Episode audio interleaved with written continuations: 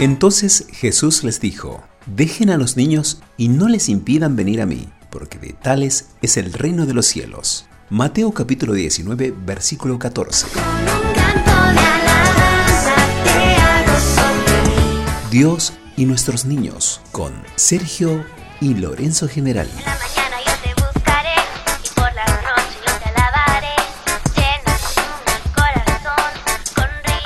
Episodio 7 ¿Qué hay en la pantalla?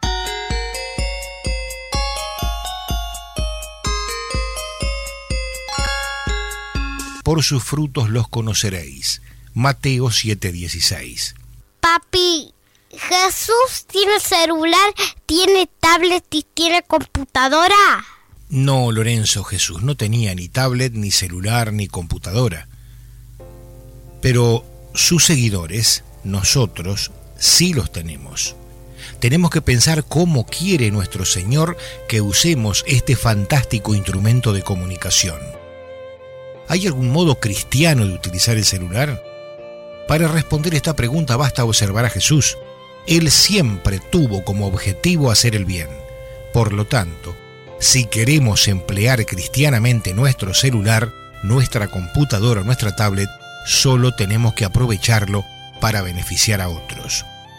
¿Cómo lograr que las pantallas desde nuestras manos den abundantes y buenos frutos? Primero, aprovechar el celular para comunicar la palabra de Dios. Dice el Señor que la palabra que sale de su boca es como la lluvia que empapa y fecunda la tierra, que nunca vuelve a Él sin haber hecho lo que Él quiere, sin haber cumplido su misión. Isaías 55 versos 10 al 11. Mediante el celular, estamos llamados a tocar los corazones, a abrirlos al don de la salvación. Cuando sepas que alguien está enfermo o pasando por un momento difícil, consuélalo con la palabra de Dios. Envíale mensajes con alguna frase bíblica, con alguna promesa.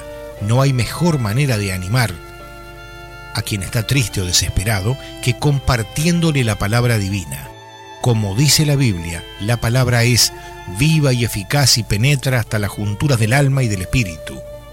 Segundo, aprovechemos el celular para interceder por otros. Como la Biblia pide que oremos unos por otros, podemos utilizar el celular con este fin. La manera más sencilla consiste en llamar a familiares y amigos para solicitar que oren por cierta intervención. Otra manera es crear un grupo de oración al que se envíe un mensaje cuando se requiera oración por alguien en particular. Los miembros del grupo pueden leer el mensaje en silencio, donde quiera que estén, y su compromiso es orar en ese momento. Mucha gente sentirá el consuelo de saber que se está orando por ella en ese momento. ¿Cómo sabes? Jesús no tuvo celular, ya lo dijimos, pero lo tiene hoy, a través de nosotros, en la medida en que le prestemos nuestras manos y sepamos poner esta herramienta tecnológica a su servicio. Guardaos de los falsos profetas, que vienen a vosotros vestidos de ovejas, pero por dentro son lobos rapaces. Por sus frutos los conoceréis. Frase de vida. Recordemos que aún sin que le veamos, Él nos ve y sabe la clave de cada una de nuestras pantallas. Enciende una luz déjala brillar, la luz de Jesús, que brilla en todo lugar, no la puedes esconder, no te puedes callar ante tal necesidad. Enciende una luz